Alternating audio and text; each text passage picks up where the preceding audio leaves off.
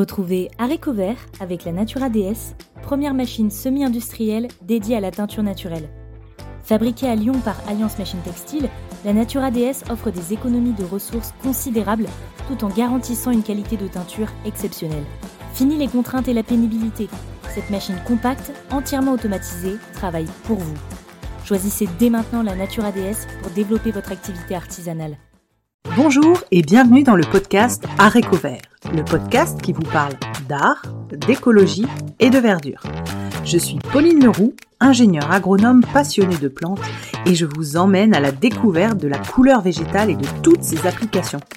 Que ce soit dans le textile, l'ameublement, l'artisanat, la décoration et dans d'autres domaines, chaque jeudi et samedi à 7h30, je vous propose des épisodes riches avec des invités passionnants pour approfondir le sujet de la couleur végétale sur toute la chaîne de valeur.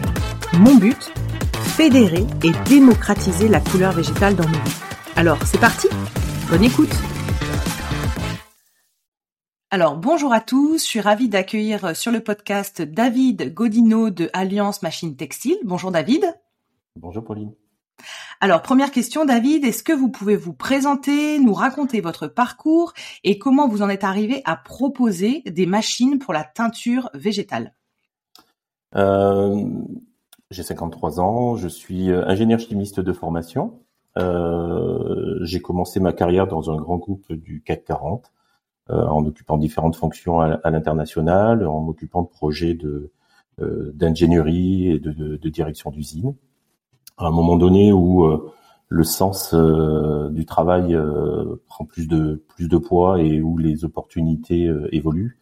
Euh, j'ai quitté le groupe Saint-Gobain dans, dans de bonnes conditions et ça m'a permis de, de, démarrer un projet d'entrepreneuriat et donc de racheter Alliance Machine Textile, euh, qui est le constructeur français de machines de teinture, euh, en 2019.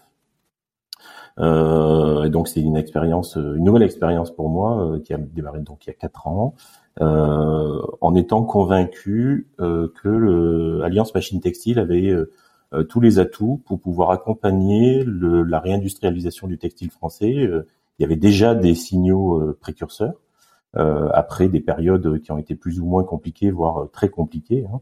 Euh, avec le, départ des volumes d'abord en, Afrique du Nord puis en Asie. Euh, j'avais le sentiment et j'ai toujours le sentiment euh, qu'il y a des sujets à traiter et des choses à faire et des et des progrès à réaliser pour, pour accompagner cette réindustrialisation qui prend encore plus de sens maintenant euh, après le Covid, euh, mais dont les premiers signaux pour moi étaient déjà visibles depuis depuis les années 2016-2017. D'accord, ok. Et donc, est-ce que vous pouvez nous présenter un peu l'entreprise, où elle se situe, euh, quelles sont les activités que vous proposez, combien il y a de personnes qui travaillent avec vous, nous raconter un petit peu euh, son histoire. Donc, Alliance Machine Textile, on est le, constructeur français de machines de teinture pièces. Euh, c'est une première précision qui est importante puisque en France, dans le secteur de la teinture, nous sommes deux acteurs. un qui est spécialisé en teinture fil, qui est localisé dans le Nord, la société Calbot Blicky, euh, que je salue s'ils nous écoutent, euh, et qui sont spécialisés euh, dans la teinture fil et dans la, teinture beau. nous, nous sommes spécialisés dans la teinture pièce depuis toujours. nous avons 30 ans d'ancienneté puisque la société Alliance, qui est localisée à Lyon, a été créée en 1993. On va fêter les 30 ans cet automne. Euh, on est propriétaire des marques historiques d'après-guerre, les grandes marques Béné, Madinox et Durand, euh, qui était le, qui avait créé, enfin Ibené avait créé avec Sandoz à l'époque euh, la marque CBS. Donc c'est des, des marques que l'on possède, dont on a les plans et qui nous permet euh, d'accompagner nos clients dans la durée. Hein. On a euh, un très gros défaut chez Alliance, c'est qu'on fait des machines robustes et donc elles ont régulièrement 20, 30, 50 ans. Euh, là, on m'a demandé de, de, de, de, reprendre une machine qui en avait 60, mais j'ai dû décliner parce qu'elle avait quand même des signes de fatigue assez, assez significatifs.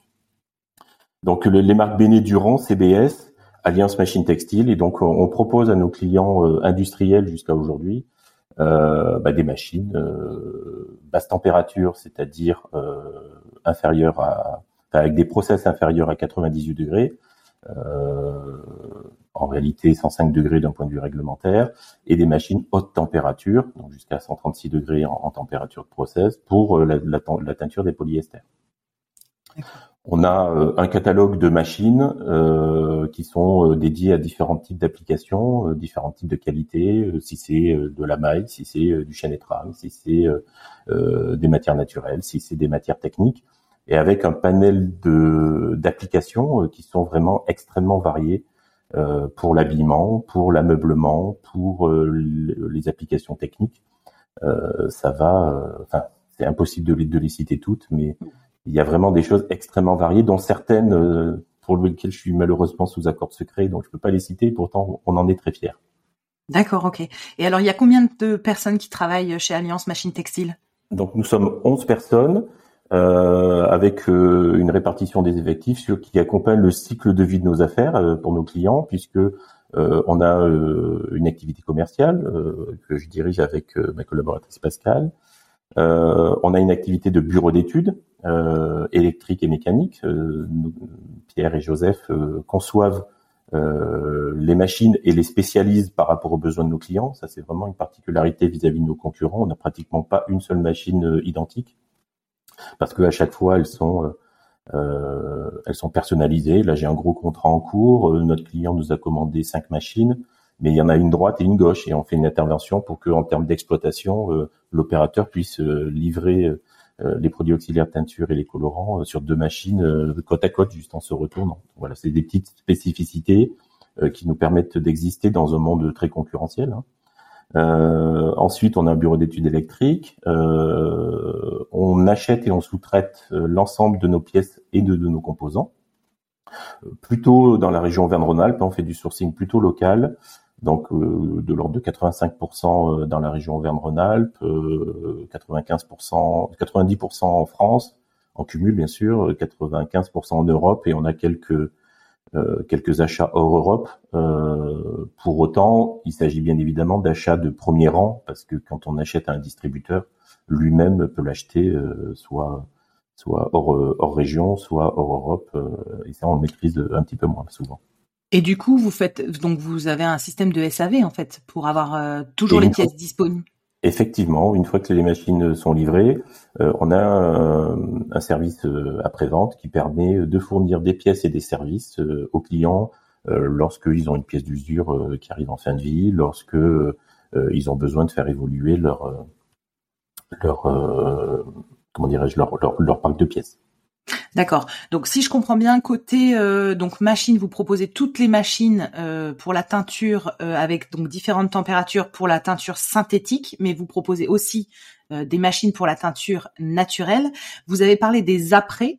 Est-ce que c'est des machines spécifiques? Ça c'est un domaine que je connais moins bien. Est-ce que vous pouvez C'est des machines qui arrivent à la suite ou en amont? Ça arrive à quel moment à peu près? Alors pour fixer le vocabulaire, lorsqu'on parle d'une machine de teinture, la teinture, on l'associe à la coloration de la pièce textile. Euh, pour réussir une coloration, un uni euh, sur une pièce textile, on va utiliser des produits auxiliaires de teinture qui sont l'ensemble, donc quand on parle de teinture synthétique, l'ensemble des produits chimiques qui vont permettre de premièrement rentrer la pièce sèche à l'intérieur de la machine, de commencer à la préparer, donc les étapes de préparation en fonction de des pièces, on va utiliser des mots de type désenzymage, désencollage, euh, lavage, etc., blanchiment. Euh, et donc, toutes ces étapes de préparation de, de la pièce textile à la teinture utilisent des produits auxiliaires de teinture qui vont être des, des sels, euh, des adoucissants, euh, des agents blanchiment, etc. Donc là, on est sur de la chimie de, de la teinture. Et à un moment donné, il va y avoir des étapes de teinture qui vont, en fonction là aussi euh, des fibres euh, et des matières, utiliser des matières colorantes diverses et variées. Euh, par exemple, lorsqu'on va teindre un polycoton, c'est-à-dire un mélange de polyester et de coton, il va y avoir une étape, enfin, il y avoir les étapes de préparation, il va y avoir les étapes de teinture de la fibre euh, coton et de la fibre polyester. Donc on est sur des processus de teinture qui sont un peu plus longs parce que il faut appliquer euh, différentes teintures pour avoir à la fin un résultat qui soit homogène. Donc tout cela, ça constitue la chimie de la teinture. Nous, en tant que euh, constructeurs de machines, euh, notre mission, c'est de fournir des machines qui sont capables d'accueillir ces produits auxiliaires de teinture et ces colorants pour favoriser l'interaction entre le bain de teinture et la pièce textile pour qu'elle sorte euh, à l'attendu du client. D'accord. Donc nous, nous ne sommes pas teinturiers. Euh, j'ai beau être euh, chimiste, ça me permet d'avoir quelques sensibilités sur ce qui se passe. On en parlera tout à l'heure quand on parlera teinture naturelle. Pour autant, c'est le métier de nos clients de à la fois de développer et de maîtriser et d'avoir une, une, répétabilité dans le processus, processus de teinture au, au sens propre. lorsque vous utilisez le mot d'après, euh, je sais que vous en aviez également euh, abordé le sujet avec euh, avec Greening et Patrick Grenac dans un précédent podcast. Euh, les après sont c'est des des produits qui vont permettre de fonctionnaliser euh, une pièce textile. On va parler par exemple d'après imperméabilisant. On va avoir, on va parler d'après durcissant. A là aussi il y a une multitude de fonctionnalisations qui sont possibles. Le plus souvent, euh, ces après vont être utilisés dans une sorte de euh, on va appeler ça euh, euh, un composant qui se situe en début de rame. La rame, c'est un four de chauffe qui permet de, fixer la, teinture.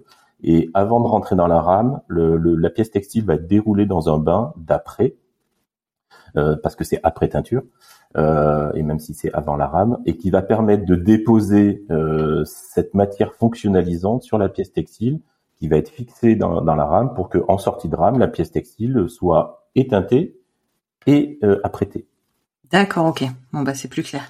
Et le euh, cas d'application, ça va être une veste euh, outdoor euh, déperlante. Elle va passer, la pièce textile qui va être ensuite confectionnée euh, va passer dans un dans un bain d'après. Ok, super. Euh, donc ça c'est clair. Euh, est-ce que vous pouvez nous dire un peu ce qui différencie la teinture euh, synthétique et la teinture naturelle en, en, tenant, en tenant compte de l'usage? Quelles sont les différences qu'on peut remarquer?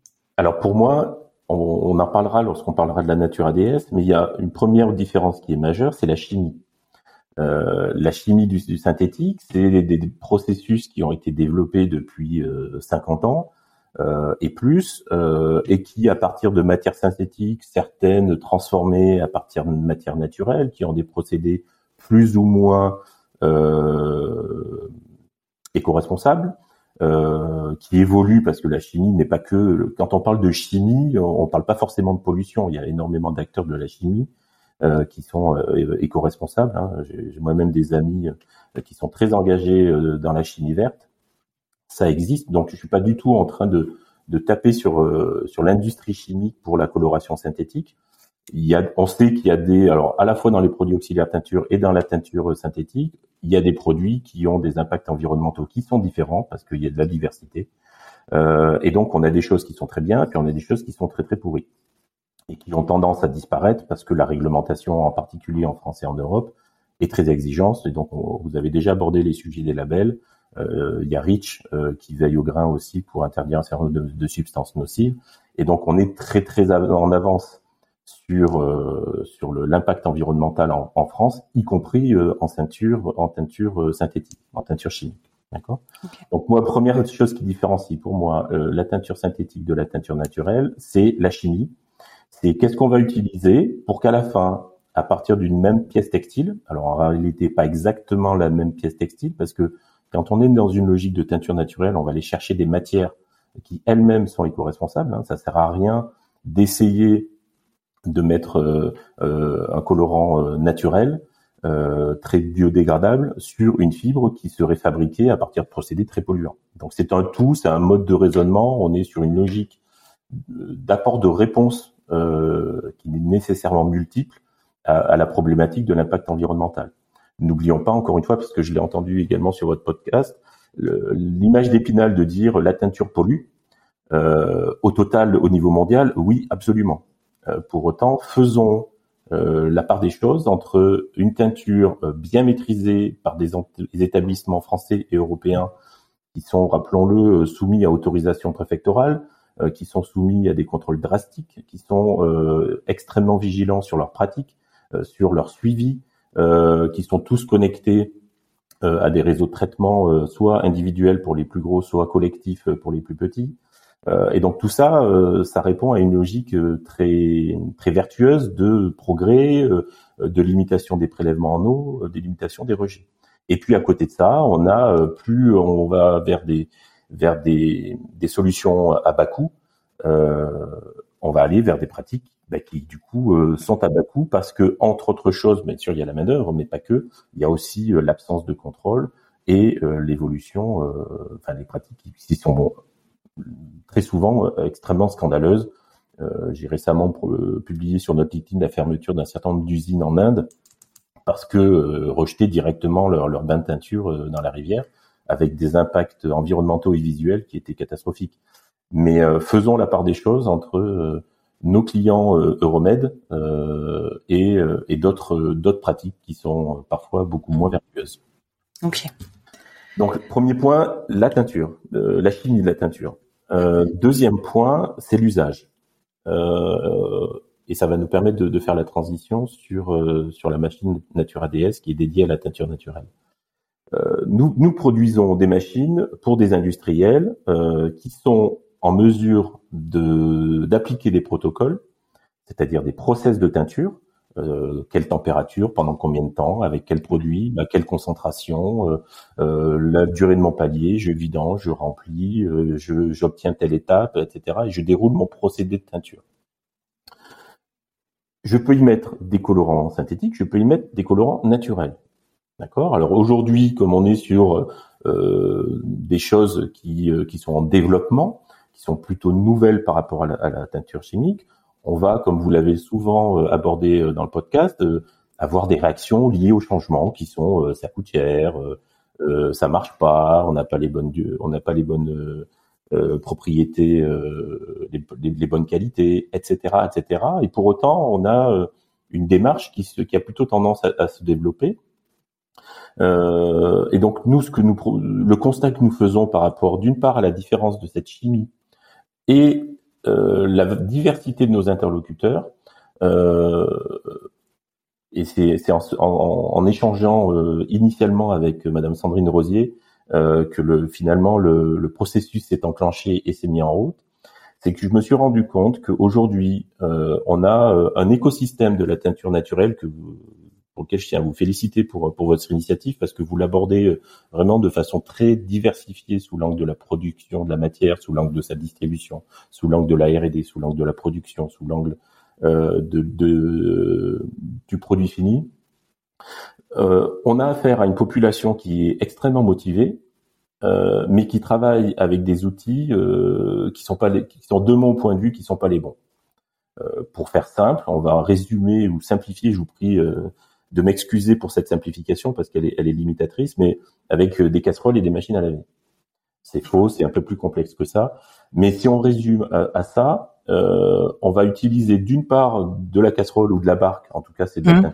plein bain, il va être géré de façon extrêmement manuelle et donc très peu, très peu répétable, sauf à avoir une rigueur d'enregistrement des temps euh, et des gradients de température. C'est difficile hein, d'avoir un gradient de température dans une casserole parce que vous allumez euh, votre gaz ou votre plaque à induction euh, pour régler, pour avoir une régulation de température avec des paliers, etc. C'est ah. compliqué. Donc plutôt chapeau bas à, à, tout cet écosystème qui arrive à faire des choses magnifiques dans des conditions qui sont difficiles.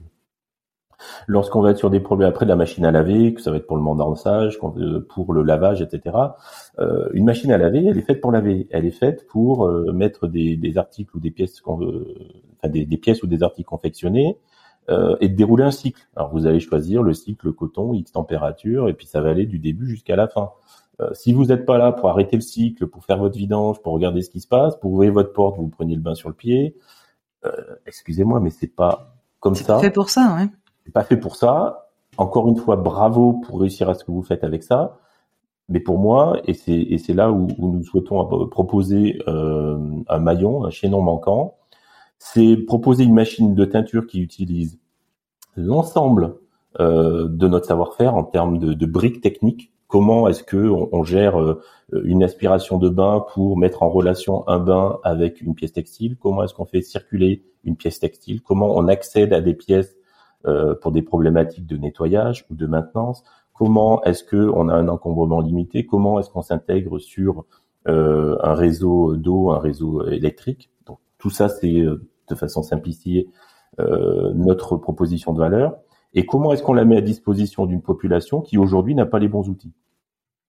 Alors, est-ce que c'est une machine qui est concurrente avec euh, nos clients traditionnels qui font de la, teinture synthétique? Pour moi, pas du tout.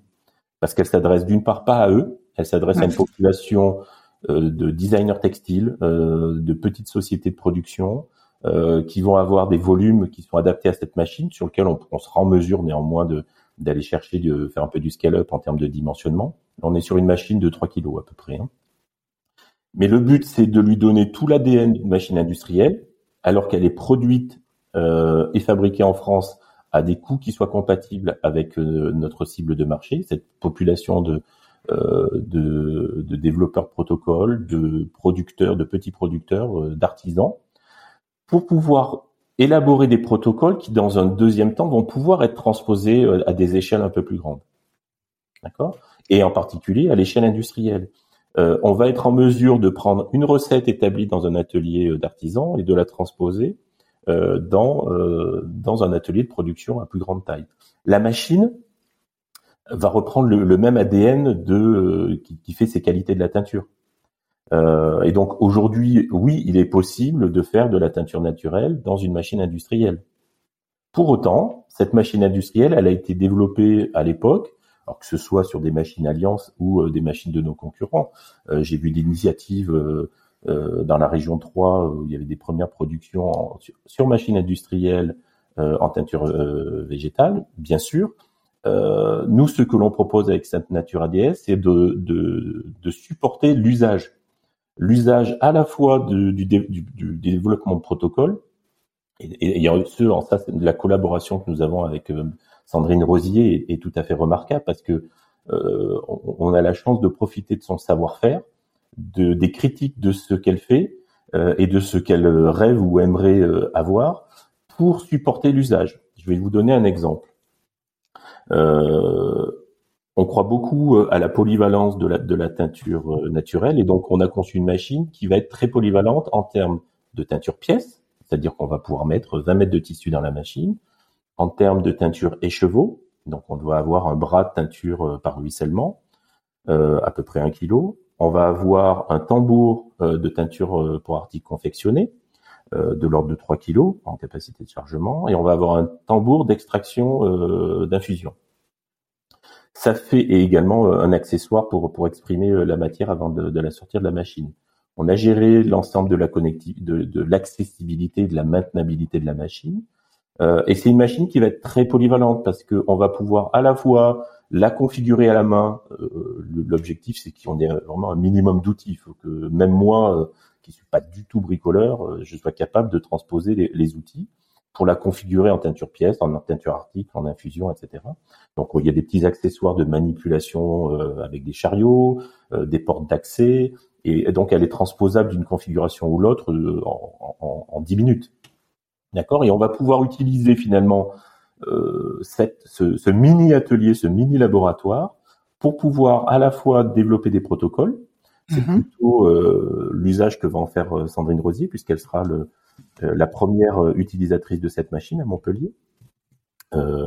et d'autre part, les artisans de petite production qui vont s'en servir plus dans la, à la fois dans le développement de protocoles, mais aussi dans la transposition éventuellement de protocoles et dans la répétabilité et la petite production. D'accord. À partir du moment où on a un protocole, excusez-moi. Euh, non, non, allez-y. C'est un enchaînement d'étapes avec un enchaînement de, de, de, paramètres, de température, de débit, euh, de vitesse, euh, et des points de pause. Des points de pause qui correspondent au, point de passage, au point de contrôle, où finalement euh, l'objectif c'est de transposer une ressource humaine euh, de développeurs protocole, d'artisans, ou, euh, ou de petits producteurs euh, pour lui donner de la valeur ajoutée au moment opportun. La machine va tourner toute seule. Si elle est complètement paramétrée et qu'on est en production, elle va dérouler tout seul et on va avoir une très bonne répétabilité. Si on est en phase de développement de protocole, elle va nous faire signe, elle va nous dire, eh, il faut que tu viennes vérifier ci ou ça, ou que tu me rajoutes ci, il faut que tu me rajoutes ça. D'accord. Et juste pour être très concrète, je me, je me mets en mode pratico-pratique. Euh, donc cette machine, elle permet de teindre tout, euh, toute fibre, euh, le lin, le chanvre, la laine, la soie? Oui. Euh, on a utilisé pour ça euh, un noyau de, de, process de teinture euh, qui chez nous est la, Compacta, qui est une machine à base de rivière. Il y a différentes technologies. Hein. Il, y a, la rivière, c'est le, nom que mes prédécesseurs avaient donné à une lame d'eau au-dessus d'une tournette. on va avoir, sinon ça peut être des jets, ça peut être des overflows en fonction des qualités. Et la rivière est la mise en relation du bain avec la pièce textile la plus polyvalente. Et donc, euh, effectivement, l'ambition de, de la Nature ADS est de pouvoir traiter euh, tout l'ensemble des matières euh, naturelles que vous avez citées et, et d'autres. Et d'accord. Et pour euh, la visualiser, parce que je ne l'ai pas vue, euh, donc c'est un système. En fait, on peut monter différents modules. Si je comprends bien, elle est, elle est polyvalente, comme vous avez dit. L'encombrement de cette machine, c'est à peu près euh, quelle place? Parce que dans toutes les artisanes euh, et designers textiles que j'ai eu, euh, souvent leur euh, leur regret, c'est la taille de leur atelier. Euh, et donc, je voulais voir un peu en termes de de cap, enfin de place prise, à peu près combien ça représente. En, termes d'encombrement, notre cahier des charges, il est parti de l'encombrement d'une machine à laver? Ah oui. Ah oui, d'accord. En fait, on est sur un dimensionnement de l'ordre de 3 kg en termes de capacité de chargement. Alors, ce sera euh, transposable. Hein. Toutes nos machines sont transposables. Pour faire simple, euh, on a une gamme nous de 2 à 1600 kilos. Donc, on, on sait transposer des machines de, euh, à toute taille. J'ai eu des échanges sur le lin pour des besoins en teinture naturelle à, à 30 ou à 50 kilos. Il faut voir est-ce que c'est une transposition de la nature ADS ou est-ce que c'est une machine industrielle? Ouais. pour moi, le, la dimension industrielle, euh, commence aux, alentours de 30 à 50 kilos. On est déjà sur des encombrements euh, sur lesquels on va être limité en termes de chauffage électrique. Euh, Aujourd'hui, la nature ADS, elle est faite en chauffage électrique pour s'intégrer facilement dans un atelier de teinture tel que on a pu les, les voir ou tel que euh, euh Sandrine Rosier a, a, construit son, a conçu son atelier. D'accord. Des abonnements standards. Demain, quand on va passer à 30 ou à 50 kilos, euh, il y a des techniques de chauffe qui sont beaucoup plus euh, utiles et intéressantes avec euh, des pompes à chaleur, avec tout un tas de systèmes qui nécessitent une infrastructure qui est un petit peu différente. Donc, euh, l'avenir nous dira où se situe la limite entre l'artisanat et, et l'industriel. Euh, On sait que c'est pas c'est pas ça qui sera un frein. Euh, et la nature ADS, elle va justement combler cette étape entre la pratique manuelle, la pratique industrielle, avec le maillon manquant de la petite production automatisée et automatisable ça me fait penser. Alors, excusez-moi pour la question qui est peut-être bête, mais on m'a souvent parlé de de machines à échantillonnage dans les entreprises de teinture euh, industrielle. En fait, si je comprends bien, Nature ADS, c'est un peu ça, c'est tester à petite échelle, mais pour les artisans, euh, bah leur euh, leur production, leur process, leur procédé, etc. Donc est-ce que c'est c'est un peu ce qu'ont les gros industriels, genre je pense aux établissements Plo, etc. On m'a parlé qu'ils avaient des systèmes de machines de petite euh, capacité pour tester les échantillons. Est-ce que c'est un peu ce genre-là? On est pas du tout? On est alors en termes de conception, on est c'est des technos qui sont très différentes parce que je pense que vous faites euh, référence à des biberons. Euh, les biberons, c'est une machine de laboratoire qui est posée sur une paillasse dans lequel vous avez des petits cylindres, dans lequel vous allez mettre vos produits auxiliaires teinture ou, vos colorants. Vous allez mettre euh, des, des, petits bouts de, de tissu pour euh, mettre au point vos protocoles en ceinture synthétique ou en teinture naturelle. Euh, les deux sont applicables. Moi, j'ai visité des producteurs de, de, de colorants et de pigments et ils ont des biberons. Donc ça, c'est un petit peu en dessous. autre chose. Ouais, avant, finalement, avant la machine, qui est une machine de petite production. D'accord, ok, j'ai compris. Et je vois de quoi vous parlez avec les biberons. Je l'ai vu hier chez Pile Couleur, euh, le, le, le, système. Ok, d'accord. Là, on est, à l'échelle laboratoire. On est en, en, en développement de protocole. Alors, c'est des choses qui sont tout à fait utilisables et intéressantes pour développer des protocoles euh, en teinture naturelle. D'accord? D'accord. La nature ADS, mm, elle est innovante parce que c'est une innovation d'usage dans l'exécution du processus de teinture. Parce que euh, on a parlé de sa modularité et de sa de sa configure de la façon dont on allait pouvoir la configurer. Euh, elle va se brancher sur un réseau d'eau de ville. Euh, elle est capable de d'envoyer de, ses, ses bains vers une cuve de récupération externe, vers des bidons de récupération interne. C'est des détails. Mais je vous parlais par exemple de la, de la vidange interne. Lorsque vous avez fini une étape de votre procédé, vous allez pouvoir, on a beaucoup parlé sur votre podcast de, l'eau et de la cohérence finalement de, l'ensemble de la démarche. Aujourd'hui, la Nature ADS, elle intègre une vidange interne euh, alors bien évidemment euh, qu'on va pas se mettre sur les pieds, mais euh, depuis votre téléphone, vous, activez votre vidange. Euh, la pompe va envoyer vers une vanne manuelle. Vous ouvrez la vanne et vous vidangez ça dans un bidon. Vous étendifiez votre bidon et vous allez pouvoir le réintroduire dans la machine. La machine sera que vous avez réintroduit de façon accessible et pratique, ce qui n'est pas forcément le cas dans une machine à laver. Ben, votre bain que vous aurez préalablement rechargé euh, pour pouvoir le régénérer et, on va ainsi économiser beaucoup de substances donc réduire le finalement le prix de revient euh, du, du, process de teinture parce que ben, on va pouvoir utiliser le, bain euh, en fonction des étapes on, on fait l'hypothèse qu'on va pouvoir le réutiliser entre 3 et 5 fois euh, comme pour 3 kilos de tissu on va mettre 15 litres d'eau et qu'on le réutilise entre 3 et 5 fois on va avoir au final un rapport de bain c'est-à-dire la quantité d'eau qu'on utilise pour la quantité de tissu traité, euh, qui peut, euh, dans les meilleures conditions, être un rapport de bain de 1. Aujourd'hui, quand on est en teinture plein bain, on est sur des rapports de bain qui sont plutôt de l'ordre de 30 à 40. D'accord. Alors, on est, on est sur une logique de petite quantité. Donc, euh, dans le passé, les petites machines de teinture industrielles, on a une Labojet, par exemple, à 2 kg. Le rapport de bain est pas bon, on est à 25. En teinture plein bain, en barque, on est à 40. Euh, en teinture industrielle, nos meilleures machines ont des rapports de bain de 2,6. Ok. Et celle-ci va avoir un rapport de bain brut de 5 et un rapport de bain net de 1.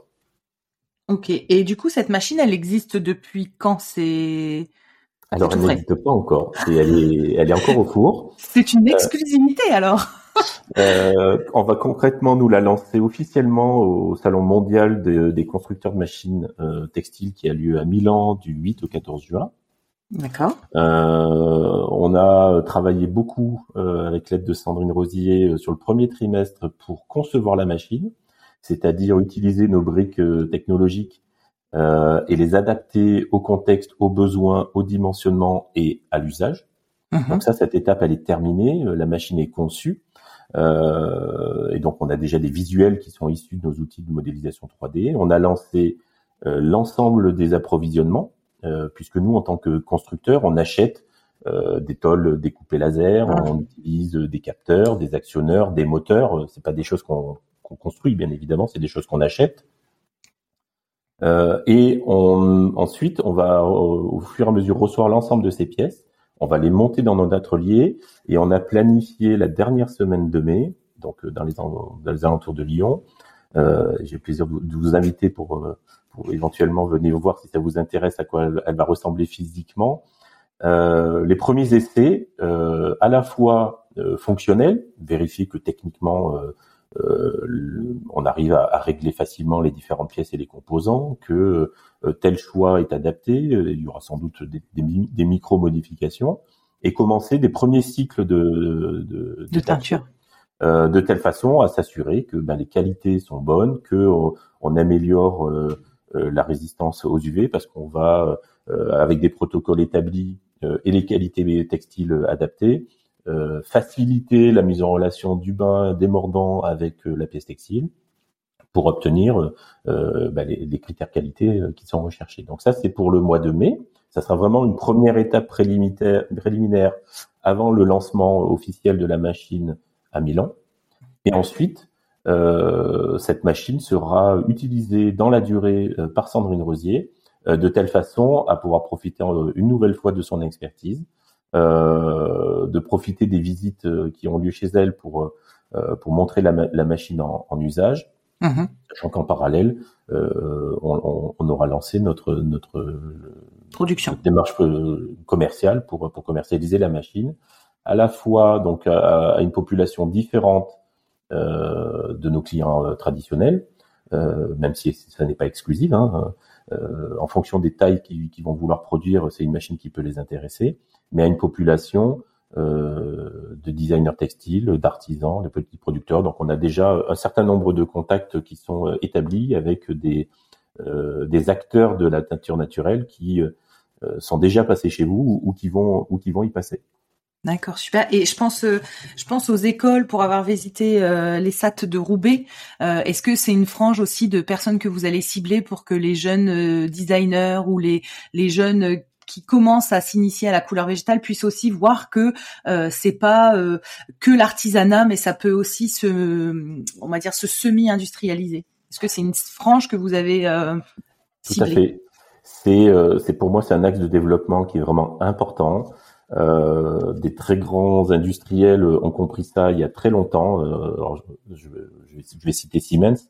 Euh, une partie de leur succès, ça a été de, de, fournir, alors avec les moyens qui sont les leurs, hein, mais de fournir l'ensemble des écoles, organismes de formation avec des automatismes, des superviseurs et, tout l'ensemble de leur gamme de produits. Euh, du coup, les gens ont appris leur métier là-dessus et quand ils sortent, ben, ils trouvent extrêmement naturel de d'acheter du Siemens pour pouvoir euh, pour pouvoir poursuivre toutes choses égales par ailleurs, nous, nous sommes petits, mais effectivement, euh, fournir des machines à des organismes de formation euh, est un levier fondamental euh, sur lequel nous sommes prêts à faire des efforts pour pouvoir les équiper, parce que c'est une vitrine bah oui, complètement. pour étudiants. donc il y a déjà des sujets qui sont ouverts sur le sujet.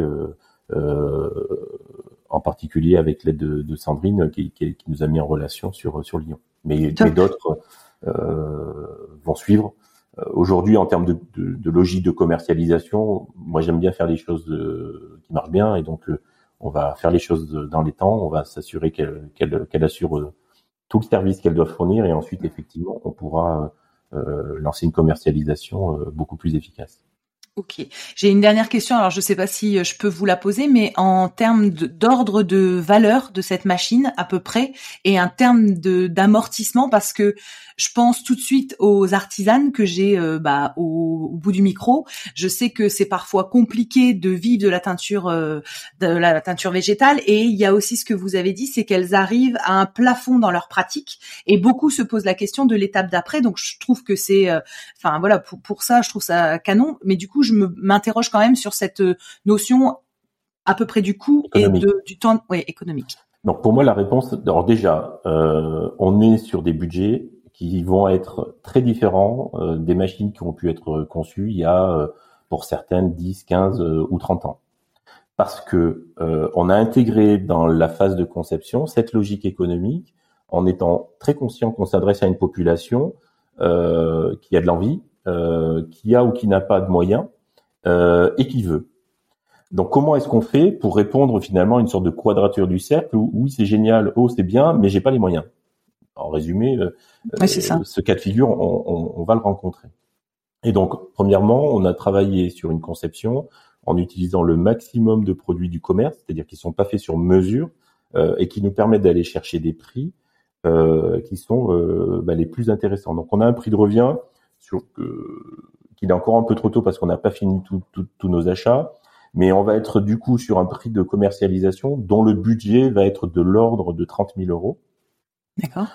Et ceux qui nous entendent euh, me le rappelleront en, temps utile, mais ce sera peut-être un petit peu moins euh, ou, ou, un petit peu plus, c'est encore un petit peu trop tôt.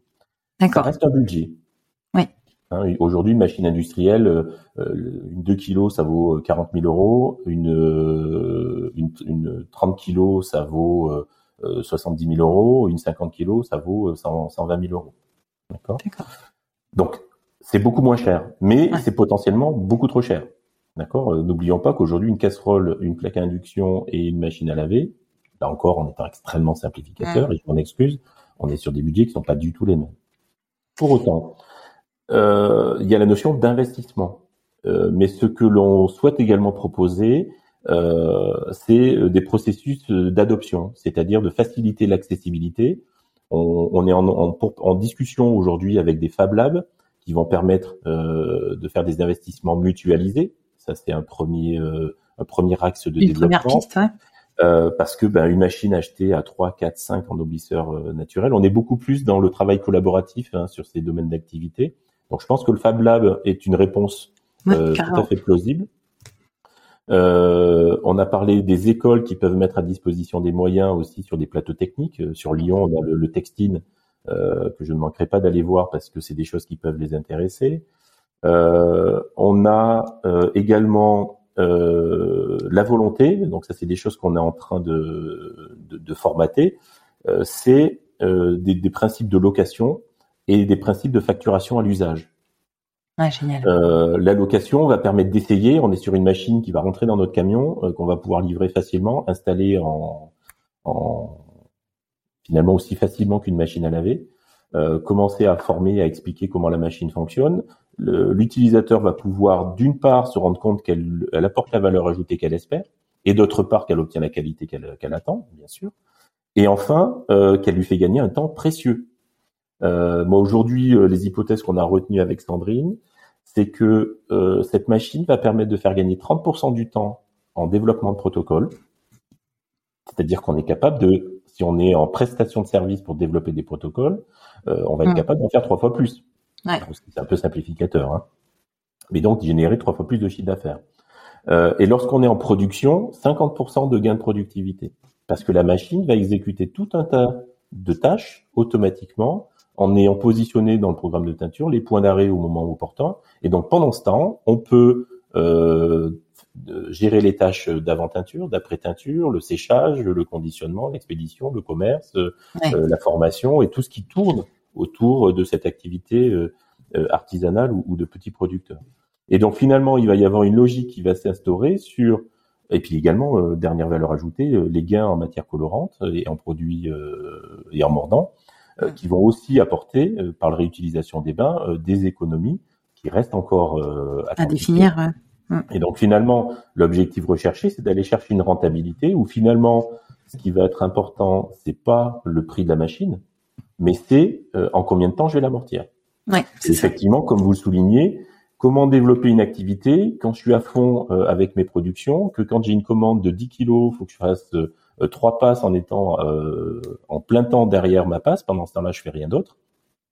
Et donc, euh, comment je fais pour développer mon activité Et donc ça, c'est effectivement l'ensemble des éléments que l'on va mesurer en, situation d'usage de façon objective avec l'aide de Sandrine Rosier lorsqu'elle aura la machine à partir de à partir de fin juin.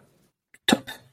Euh, du coup, je pense que donc c'est la seule machine aujourd'hui qui existe. Non, il y a, vous avez d'autres personnes qui travaillent sur des machines de teinture euh, végétale. À ma, connaissance, euh, il y a un constructeur italien qui a construit un module euh, uniquement de d'infusion euh, pour de la teinture sur article confectionné. Donc c'est pas vraiment une machine concurrente parce que c'est un module de d'extraction de matière colorante. Euh, on a l'initiative euh, que qui est tout à fait remarquable de, de Patrick Greening, euh, qui avait développé un, un, un prototype pour faciliter déjà il y a, il y a 8, 8 ans je crois euh, pour, pour, faciliter le processus de teinture parce qu'il avait cette conscience que bah, c'était compliqué de travailler avec les moyens qui, qui existent. Euh, j'ai échangé de ce sujet avec lui et euh, euh, je pense qu'il y avait un certain nombre de choses qui étaient tout à fait bien pensées. Il y avait d'autres choses sur lesquelles nous, en tant que constructeurs de machines de teinture, on, le traite différemment, mais parce que c'est un métier. Hein. J'ai beaucoup de respect pour euh, pour, pour Patrick Blanac, mais euh, on a abordé certains sujets de façon un peu différente du fait de notre expérience. Euh, et le but, bah, c'est celui qu'il recherchait, c'est apporter bah, voilà ce maillon qui permet de de faciliter l'accessibilité, le développement de cette technique qui me semble tout à fait intéressante.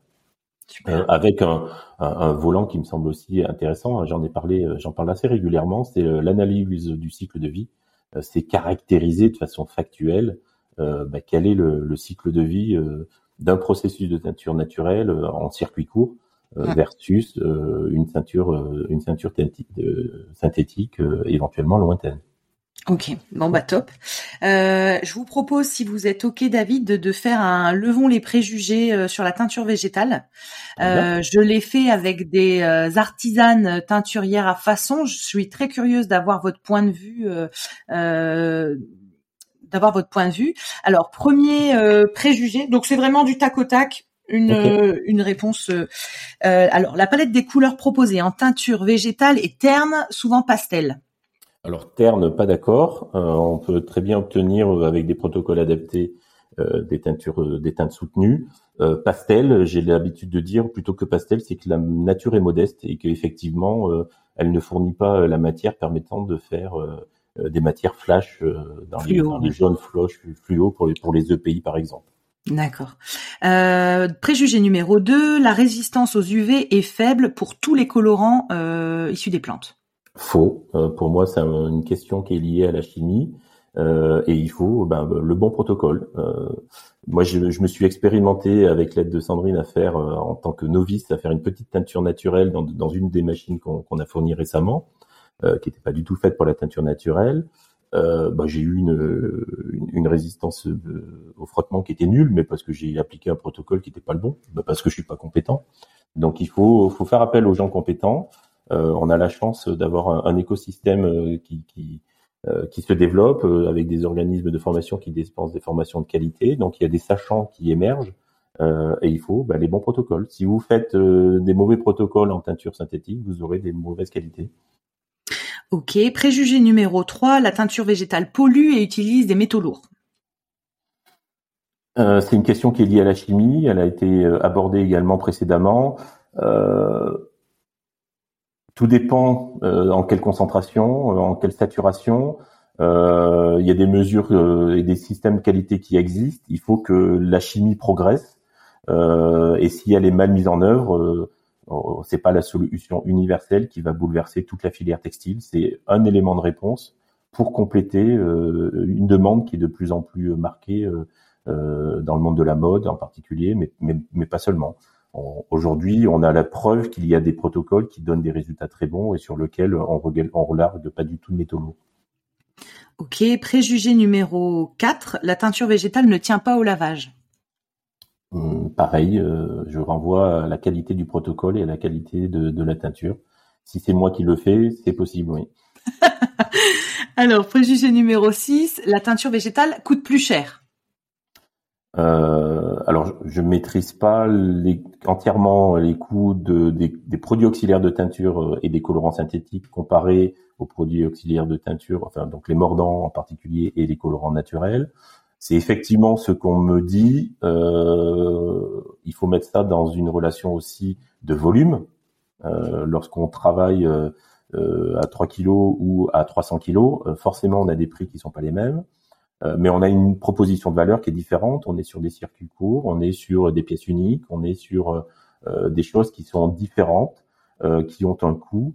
et j'ai bien l'intention, grâce à la Nature ADS, à proposer une réduction de coût sur ben, le, le non-gaspillage de matières précieuses par la passe à réutilisation et surtout de réduction de la main-d'œuvre nécessaire pour réaliser une production. Euh, on est sur des prix de revient qui sont basés sur des heures. Entre autres choses, euh, si on passe moins de temps sur une teinture, on serait capable de, euh, avec le même temps, de faire plus de production. Donc mécaniquement, une baisse du prix de revient. Ok. Préjugé numéro 7. Les industriels ne sont absolument pas prêts pour passer à la teinture végétale. Faux. Euh, il y a énormément d'essais qui ont été réalisés par euh, d'innombrables, enfin pratiquement par tout, tout enfin, oui, je vais pas dire par tous les industriels de, de la teinture, mais par beaucoup, euh, certains euh, de façon un peu plus réussie que d'autres. là aussi, en grande partie lié au protocole. Et on a aujourd'hui un certain nombre d'industriels qui ont des produits réalisés en teinture naturelle à l'échelle industrielle euh, et sur des sur des volumes qui sont qui sont à mon avis euh, promis à, un bel avenir en termes de développement. Ok, euh, préjugé numéro 8, la teinture végétale est plus coûteuse en énergie que la teinture synthétique.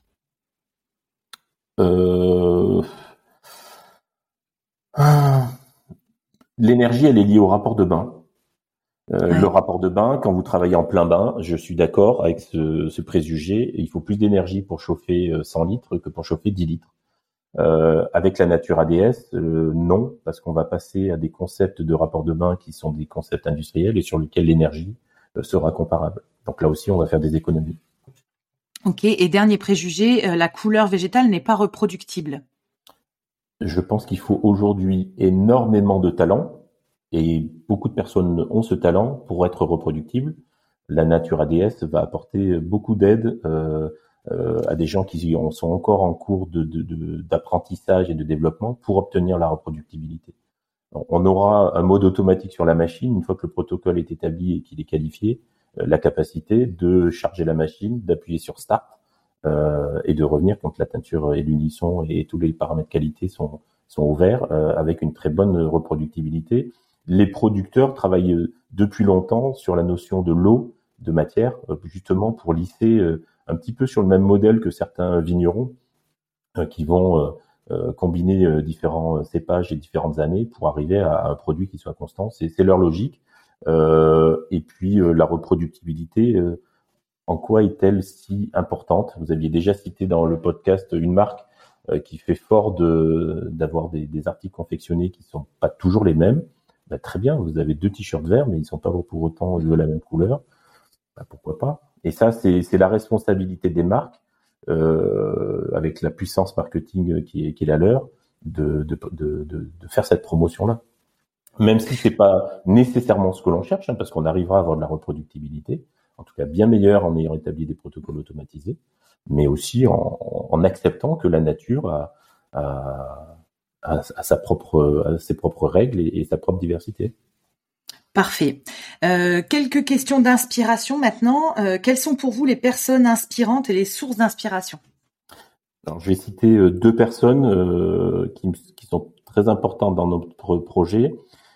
Sur la partie conception et, et, et découverte de, de, la démarche végétale, Madame Sandrine Rosier, qui, collabore avec nous et, je la remercie vraiment beaucoup.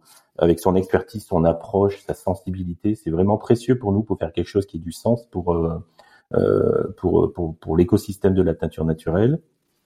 Et puis je voudrais aussi euh, euh, citer Justine Gins. Alors outre le fait que c'est elle qui m'a permis de découvrir votre podcast, on l'a rencontrée parce qu'elle est voilà, elle est, elle est le, le prospect idéal. elle a créé sa, sa structure Maison Teintée sur Lyon. Euh, elle commence à travailler avec euh, bah, ses casseroles, ses machines à laver et ses autres outils. Voilà, et c'est typiquement euh, cet écosystème que à qui nous, nous allons proposer la Nature ADS. je sais qu'elle normalement elle viendra nous voir fin mai pour pour voir la machine. Et voilà, c'est cette nouvelle génération qui cherche du sens, qui a énormément d'ambition et de et de motivation, qui développe son savoir-faire, qui développe et d'autres, hein, euh, mais qui voilà qui me qui, moi je crois euh, vont faire en sorte que la teinture naturelle va, se développer et apporter une réponse et encore une fois ça n'est pas la réponse mm. mais c'est une réponse euh, à ce que l'on souhaite faire évoluer dans la perception du grand public sur sur la teinture un peu loin des images d'épinal que l'on voit beaucoup trop souvent qui existent mais qui sont quand même très très loin de, des pratiques de de, de nos clients en France et en Europe. Ok, parfait. Euh, alors, qui fédère aujourd'hui, selon vous, euh, autour de la teinture végétale? Alors, c'est deux personnes que vous avez déjà reçues. Euh, moi, j'ai eu la chance d'échanger avec Michel Garcia, bien évidemment, qui, qui, de mon point de vue, est, le papa de, de, toute cette de toute cette démarche, en tout cas un, un précurseur, un avant-gardiste. Et puis, j'ai également beaucoup apprécié l'intervention. Alors, j'ai pas eu l'occasion de, de, la rencontrer pour le moment de lui parler, Madame Dominique Cardon euh, qui, qui, également a une approche euh, à la fois scientifique euh, et, et, historique qui, qui, est tout à fait intéressante. Donc, c'est pour moi les, les, deux personnes qui, qui, me semblent être les, les, les, les plus grands référents dans, dans ce domaine. Euh, quel événement est pour vous à ne pas louper? Donc, je pense que j'ai un peu la, la réponse. Allez-y. Oui, bah, c'est vrai que pour nous, alors euh, ITMA, c'est le salon mondial des, constructeurs de machines de teinture à, Milan du 8 au 14 juin. On va exposer la Nature ADS. Euh, pour la Nature ADS, alors on va exposer d'autres choses également, hein, mais euh, c'est plus un, jalon important pour nous euh, parce qu'il y a toutes les campagnes de promotion qui se mettent en place autour du salon ITMA. Même si euh, la cible c'est une cible d'industriels, j'espère qu'on aura l'opportunité. Milan, c'est finalement à, à, quelques heures de à quelques heures de Lyon. Euh, j'espère qu'on aura l'opportunité de rencontrer, euh, euh, et je sais que certains de, de nos prospects viendront, viendront voir la machine en situation et, et permettra d'échanger autour d'un moment convivial. Hein. Le salon, c'est toujours un, un, moment sympa pour pouvoir échanger et, et, aller de l'avant sur, sur le développement de, de, cette technique et de cette, de cette solution. Ok, parfait. Euh, est-ce que vous avez une... Alors là, c'est plutôt des questions pour des teinturiers, mais comme vous vous êtes essayé avec Sandrine Rosier, je vous pose la question, si vous étiez une plante euh, colorante, euh, laquelle seriez-vous et pourquoi? Pourquoi ce choix? Sur la plante, je, je, vais être un petit peu sec, je m'en excuse.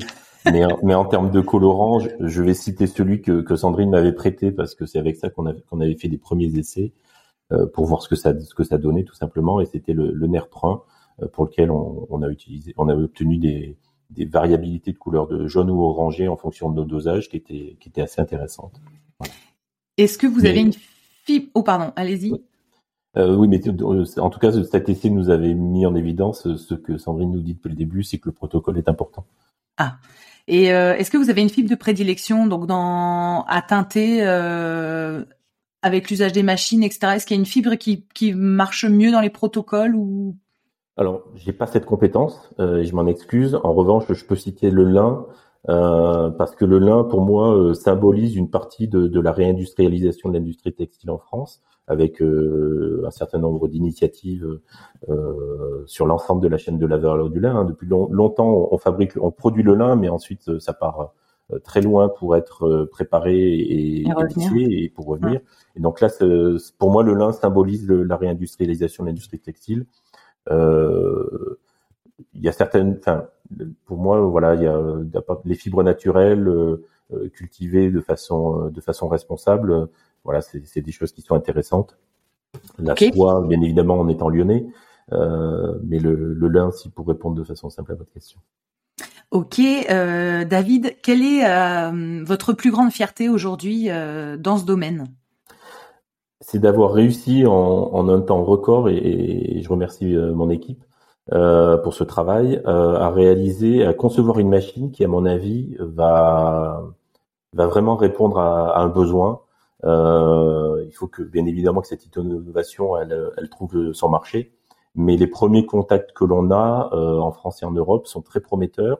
Euh, et dès que l'on aura caractérisé sa valeur ajoutée, je pense que euh, voilà, on va on va apporter un élément de réponse euh, à un vrai un vrai sujet qui est comment comment je je peux avoir une activité rentable et, me développer euh, avec les bons moyens. Top. Quels sont vos atouts à vous en tant que concepteur de machines sur la teinture naturelle? C'est de c'est d'utiliser des choses qui sont éprouvées euh, on n'est pas des, on n'est pas des magiciens. Euh, on ne sait pas tout. Pour autant, on a expérimenté au fil des temps, euh, depuis 1927 avec Béné, 1900 après deuxième guerre avec Durand, des, des, choses qui ont très bien marché, d'autres qui ont moins bien marché. Et donc, entre guillemets, on, on, pense savoir ce qui fonctionne et ce qui ne fonctionne pas.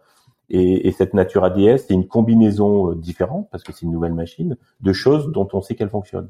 Et donc, je pense que euh, on a un risque qui est extrêmement faible euh, d'avoir une machine qui ne fonctionne pas. En revanche, ce que l'on sait, c'est qu'on aura une machine qui va permettre euh, à ses utilisateurs de, de, de trouver le, le chaînon manquant. Top. Euh, alors, j'ai une question un peu plus euh, long terme, on va dire. Donc, les prochains projets, on est après l'ITMA, on est après le lancement, le perfectionnement de la machine. Quels sont les projets que euh, vous auriez en tête, si vous avez le droit de les dire, bien sûr, mais quelle est la suite et quel est le projet de, de Alliance Machine Textile? Alors, on a, on a un certain nombre de projets d'innovation qui sont en cours. Euh, un, un, projet qui va se terminer en termes d'innovation, mais, mais, également aussi en lancement commercial euh, que l'on va présenter à Milan, qui est une Jetta, donc c'est une petite machine de production, alors pas 3 kg mais 10 kg, euh, dont sa valeur ajoutée va être une petite machine de production industrielle. Alors là aussi, hein, on pourra y mettre de la teinture synthétique, mais on pourra aussi y mettre de la teinture naturelle, mais c'est pas, elle est pas, pas développée pour ça en tout cas elle est compatible, pour euh, sa spécificité, c'est d'être extrêmement polyvalente. Euh, l'objectif recherché, c'est de pouvoir, euh, en petite production 10 kilos, euh, mettre des choses extrêmement variées, de la mousseline jusque à, des, à des matières très lourdes, naturelles ou synthétiques. Donc ça, c'est la Jetta UF. On a un projet qui est en cours de déroulement qui a été labellisé InnovAir par la région Auvergne-Rhône-Alpes.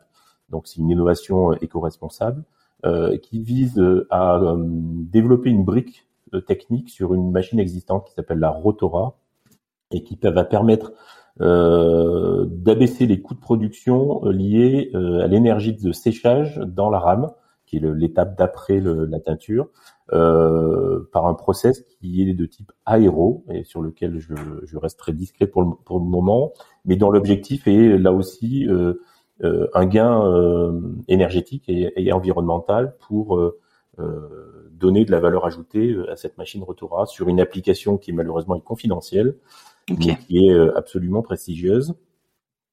Euh, et puis on a d'autres projets qui sont en cours de, de, de modélisation pour, euh, enfin de, de, formalisation pour, pour répondre à des appels à projets qui, qui viennent d'être qui viennent d'être lancés. Top.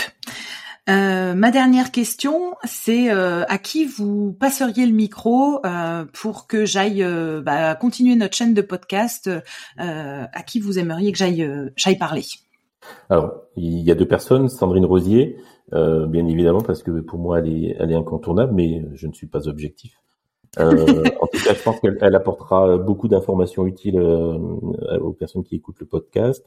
J'ai rencontré récemment Plo, les établissements Henri Plot, qui a une activité industrielle de teinture naturelle. Je pense que ça serait intéressant de, de partager son expérience et de comment, sur un certain nombre de produits, il travaille beaucoup la laine, euh, comment est-ce qu'il en est venu à, la teinture naturelle et comment il en fait euh, une activité euh, industrielle?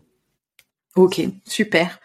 est-ce que vous avez quelque chose d'autre à ajouter ou est-ce qu'on s'arrête là, David, sur cette super épisode? je voudrais, vous féliciter pour votre initiative parce que j'ai découvert, j'ai découvert votre podcast par, sur LinkedIn lorsque Justine Gins avait commenté un, un, de, un de vos podcasts. Euh, et donc je suis un, auditeur euh, assidu et j'essaye de. Alors vous produisez beaucoup, euh, j'essaye de, de. Je vais me calmer, je vais me calmer. Non, non, mais c'est intéressant. Et donc, du coup, on a, on a vraiment des regards qui sont croisés, intéressants et qui sont très enrichissants. Bah, merci beaucoup. Bah, merci beaucoup, David. Je vous invite à me rejoindre sur ma page Instagram Arécovert, A-R-T-E-C-O-V-E-R-T, pour y découvrir le nom des prochains invités. Je me permets de vous rappeler que la seule manière de soutenir ce podcast est de le noter et le commenter sur la plateforme d'écoute de votre choix. C'est ainsi qu'on arrivera à faire porter la voix de ces passionnés de la couleur végétale. Merci à tous.